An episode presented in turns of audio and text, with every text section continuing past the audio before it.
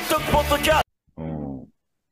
そうか。それでまあ、そのまま、あの、まあ、バン、なんだっけ、そ一番あれなのは、平成の時だ。平成になった時だ。で、そのテテーゼは、うまあテーゼなんていう名前を付けたこともそうなんだけど、ん。うん。あの、はっきりと狙ってた、その時期を。うん。うん。ああ、なるほど。うん。うん。あのーうん例えば、頭脳警察が、そのうん。70、60年の後半から70年の頭の、あの時代でああいうことをしたのであれば、うん。80年代の後半で何かやるとしたら、このタイミングしかないだろうと。うん。うん。別になな、何ができるとかどうなるかわかんなかったけど、ん。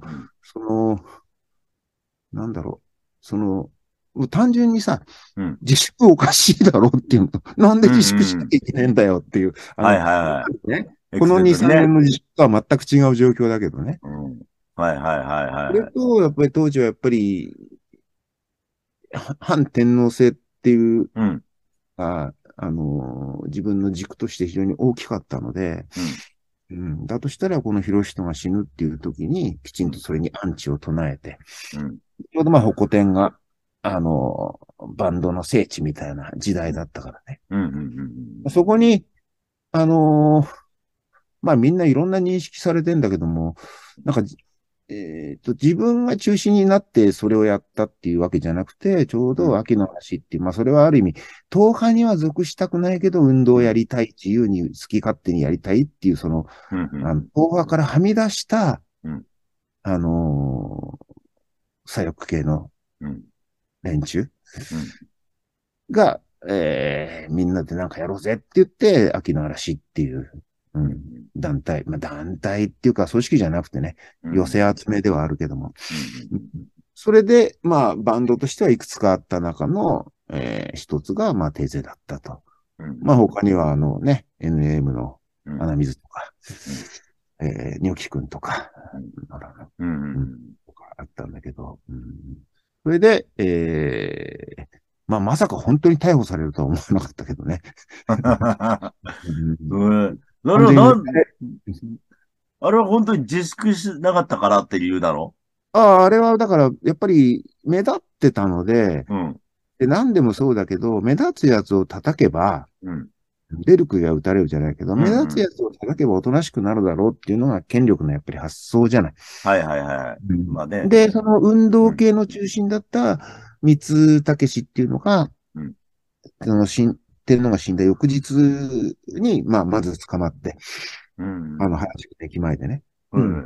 で、その時に、高橋次はお前だからなって、本当に、あの、指さして名指しで言われて、あ、次俺。ああ、なるほど。そしたら本当にその翌週、で、そうに言われてたから、うんじゃあ逮捕されないようにしてりゃ大丈夫だろうと。うん。で、まして、うんその翌週は別にデモするとかじゃ、あ、うんああえてか当時はね、その、保護店だから何やってもいいだろうってことで、うん放射天国をデモしたり、うんそれも表現だっていうふうにやってたんだけど、うん。翌週は、翌週っていうのはその1月15日、うん。えー1989年の。もうそれはもうバンドだよと。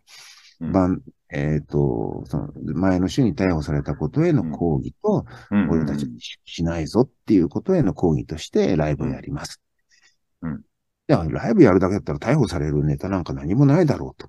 うん。と安心していたら、まあ、警察なんて逮捕するネタなんていくらでも見つけられるんであって、うん。当時さ、あの、さよならひろしとっていう布をね、う。うんん、壁に貼ってたんだけど、壁に貼ったり、路上に置いたりしてたんだけど、うん。それをたまたま何人かで貼って、貼った中の一人に僕がいて、うん。うん。よし、高橋も貼ったっていうことで、まあ、あと、後々聞いたら、なんで自分捕まったんだって言ったら、幕を君は貼ったねって。あ、それかよ。それネタにすんだよっていう。なるほど。そうそうそな、なんつ、あれ？あれはだ、貼っちゃったりする、器物破損じゃないけど、なんつうんだう。ろう。ああ、け、えっと、軽犯罪法うとん器物破損だったにな。るのか。なるほど。へえ、そうか。なるほどね。で、どちらかというと、その、俺も含めて何かが捕まったっていうこともあるし、けど、その後、なんで逮捕なんかすんだよっていうところで、その後、ポコテンが騒然となって、そっちの騒ぎの方が、で、その後、えー機動隊が来て、うん 俺に機動隊出すなよって。その後、右翼も殴り込んできて、うん。うん、もうその時は僕はほら、代々木署に連れてかれてて、そう、まさかそんなことが起きて全く思わなかったけど。うん、そっちの方が、やっぱり結構ショックだったし、結構すごいことだよなって。あ、まあ逮捕されたことも含めてだけどね。うん。うんうんうん。そうね。だから、それがあまりにも、当時、1989年の、えーと昭和から平成になっうんてすぐのタイミングだったんで、うんで、当時はやっぱり、例えば、えー普通のコンサートだって中止になるもの多かったし、自粛自粛っていう時代だったんで、かなりショッキングにな出来事として報道された。うんテレビの、あれはなんか、し、しんすけかなんかやってた番組でも年末でうん、原宿でこんなことがあったんだ、みたいに放送されたりあーなるほど、なるほど。んで、まあかなり有名になってしまったな。で、さっき言ったけど、それを狙ってたっていうのも正直あるけど。うんうんなるほど、まあね。ああ、なるほど、なるほど。うん。えーそうだね、なんか。ね、だから、まあ、言っとくと一番初めの時なのでまあ話を勝手につなげていい。やうん。あ、ごめんなさい。どうぞ。っぱり、なぜその一徳に惹かれたかっていうと、うん。うん。やっぱり、ライブハウスっていうよりも、やっぱり路上？うん。うん。まあ、いろ、路上って言ってもいろいろあるけどね。うん。あの、まあ、さっき言い忘れたけど、その、うん。バンドやりつつ、えっと、自分は当時、ストリートミュージシャンなんか全然いなかった時代だから、1986年、うん。うん。あのー大学卒業して、左翼党派からも離れて、で、バンドもすぐできる状態じゃなかったんで、うん。うんどこから音楽活動を再び始めたかっていうと、渋谷とか新宿の路上で、うんえー駅前で、えー毎週末歌うっていう、86年、87年かな？うん。ううん。ここから始めて、それはあの、なんだろう。やっぱりフォークゲリラっていうのが頭の中にあったし、うん。当時本当に路上で歌うなんて本当にいなかった時代だから、そうだよね。うん自分、うんもうこれ、これもさっきのその自分でやってみなきゃわかんないっていうのと一緒で、だったら自分でやってみようとうんうんいうところが、やっぱり、いろんな意味の原点かな。だそういうこの路上っていうのがやっぱり表現の場としての自分の原点だなっていうのがあるので、あ、国会議事堂の近く、これはいいね、と。で、えっ、と、たまたまあれは思い出しても、えっ、と、結果的に僕はあの、6年間連続で一徳出てるんですけど、そうだね。一番最初は、力くんから、うん。実は9月にこんなのがあるんだけどっていう、その、うん。えっ、と、宣伝のメールをもらったときに、うん。あ、そうだっけ？そうそうそう、あ、あそうか。これうん。うん出たいぐらいだよ、みたいなの言ったら、うん。たまたま空いた枠があったんで、うんうん。そうそうそう。そっか。鬼平が出られなくなって、鬼平君が。そうだ。うん。その枠が空いてて、じゃあ、じゃあって言って出たのが最初。うんそうだよね。うんうん。はいはいはい。ね。その時はまあ警察すごかったんですけど、うん。でもグミ坂だから、その時そっちはそうでもなかったんでね。そう一番最初は組坂だった。ね。あそこはそうだ、そうでもなかったと思うんでね。あなんかで、も、やっぱり、一番最初の時は、警察もね、うん。どういう連中が何やるんだろうって全くわかんないから相当構えてたし、うん。いっぱい張り付いてきたけど、あの、で、で、始まる前に、右翼とかの車がバーッと、うん軍歌流しながら、うん、通ってたりとか。うんう。ね、そうだね。だそう、だから、それこそ逮捕者を出さないようにするために、そうそうそうそうん、まず、まあ逆に初めに警察に行ったっていうのはあるんだけどね、こっちから。う。うんん。あの、警備依頼する、してもらうっていうんでね。まあ、そんな、なんか、だんだんなんか、初め全然 OK だったのが、ね、急に上の方から来たらしくてね。すごいバリケードとかすごいことになってましたけどね、あの時はね。うん。だからやっぱり多分、まあ、その、俺がその秋の嵐とかうん。の時代が、あれがだから80年代の後半とすると、一徳の1回目って2017だから、えっと、10、20、30年経って、30年。30うん。そうだね。で、当時の警察の前線にいたとか、当時の公安がいるかって言ったらいないと思うんだけど、うん。やっぱりあの、どっちかというと、そのうん、当時の保護点云々っていうよりも、うんまあ、国会周辺での、えーっと、うん元市民運動の積み重ねの延長で、あ、ここでなんかロックやんのか、なんだ、こいつら何するかわかんねえから、こりゃなんか、とんでもねえことしたらしょっぴいてやんないと示しがつかねえっていうところだったんじゃないのかなと、うん最初はね。まあ、そうね、そうね。うんうん。うん。うん。まあね、でも、まあでもそこからもう本当全然、あの、いい感じでできてることでね、うん、ううん。ん。どんどん警備が減ってってるという。そうそうそう。で、その辺がね、うん。まあ、あのーまあ、なんだろう、あのーこれまた別に、あのうん、左翼の悪口を言いたいわけじゃないんだけど、うん。その、警察と揉めることを目的にしてるやつっていうのはどこにでもいて、はい。そうなんでね。そう。で、そういう勘違いで、まあ、運動の現場でもそうだし、まあ、一徳では、まあ、ほとんど、ほぼいないし、そういうのは事前に抑えるようにしてるけど、うん。なんかその、ね、うん警察とやり合うことで俺は戦ってんだぞ、みたいな、いや、それ違うからっていう。まあうんね、わからんでもないんだけどね。あの、なんではないんだけど。うん。あの、まあ、結構、そういう、なんだろう、一徳に参加するときにやっぱそう思っちゃうやつがいるみたいだからね。うんやっぱ、ううんん。そう。うん。権力、反権力みたいにさ、そうそう、まあ、まあまあいいんだけど、まあ、あの、わ、わ、わか、わ、それぐらいのね、気合はあってほしいし、うんなんでも、はいはいはいじゃなくて、でももああ、何が警察だっていうぐらいの気持ちはあってほしいけど、う。うんん。でも、あの、自分一人じゃないんだし、っていう、あの、ね。もうね、だから、そうだね。だから逮捕されないでやるのがやっぱね、いいと思うんですよ。うん。まあまあ、もし、ほんとね、なんか、大変な時っていうのはあるから、その時はもうやらなきゃいけないことはあるかもしれないけどね。うん。そうそう。まあ今んとこ大丈夫なので、全然。うん。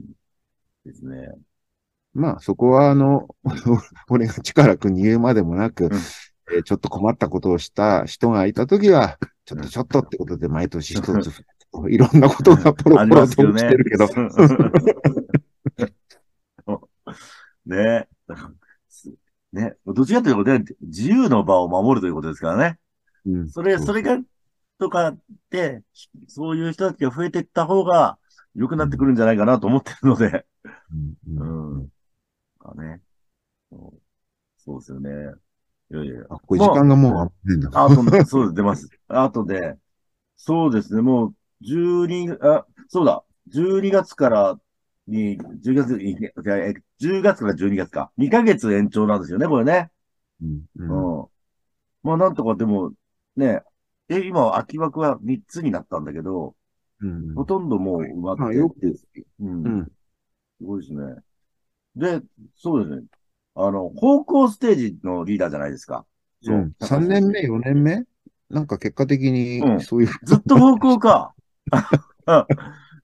まあ、今年はちょっとパンクバンド的なのが少ないんだけど、うん方向。うん。まあなんか、なんだろう、その宣伝とかありますか？方向ステージの、うん。なんか、アピールをちょっとお願いいたします。あまあ、方向ステージはね、あのー国会正面ではあるけれども、あの、国会の真ん前からちょっと離れたところではあるけども、あのーやっぱり、やる立場としては国会議事堂に向けて音を出せる、耐えるっていう場所ではあるし、うん。うん。あの、おっていう面白いバンドが、まあ、うん。毎年出てても出てるので、うんあのー、んえっ、と、方向、えっ、と、国会の正面はなんだっけ？えっ、と、名うん。前どうえー、ゴーン。ゴーンですね。そうそうそう高音ステージと方向ステージを交互にうん見ていくっていう、その、えーバンドの楽しみ方も、まあ、バンド中心で見たいんだったらね、うんうん、結構楽しいステージだなというふうに。であそこだけでなんだろう、ちょっと原宿の保護店っぽいじゃないですか。そうそうそうそう。ね、あの、並びが。うん、そそうだよね。う。ね、懐かしい感じが。うん、うん。ね。であの辺がちょっとね、あの、木々、木々、木々、木々があるから、ちょっとまたフェスっぽさが増すんですよね。そうねなんか、うん。12月になるとでももう、あの、銀杏の匂いはもうしないのかなとか、はそれがちょっと寂しい。ね。銀杏しないね。あと、蚊もいない。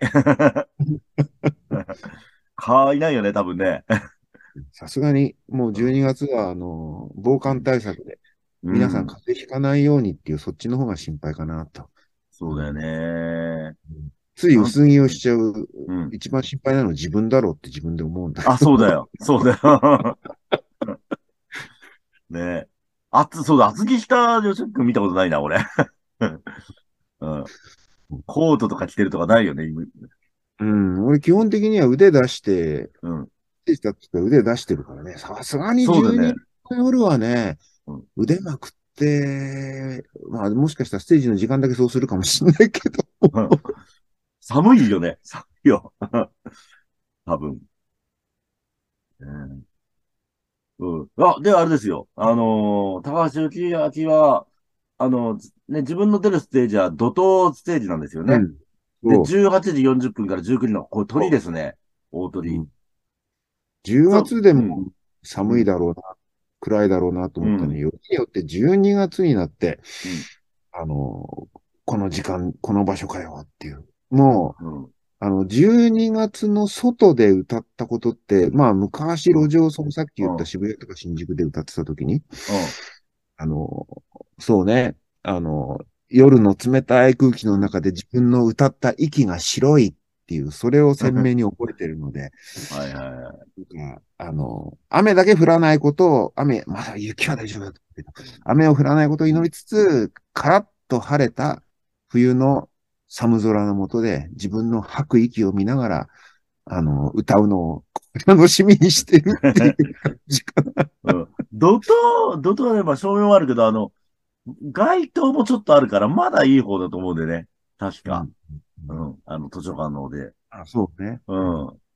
その、そう、その前、来、来名で、ライジングマツがやって、そそれで、あの、高橋明になるんですよ、ここ、あ、ドトーのね。結構濃いおじさんたちの。でもな、なんか、いいっすね。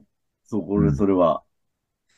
心配なのは、あの、もう寒いから夜遅くだからもう帰っちゃうんじゃないかなと思って、みんなあの、12あ月、あの、さ最後まで、あの、うん。寂しく、あの、でスタッフとうん。俺たちしかい、自分しかいないっていうのは寂しいので、あの、寒いですけど、あの、もし12月11日、えもしじゃなくて、ぜひ来て、最後の寒空の下で、えーそっちはね、客席に椅子があるんですよ。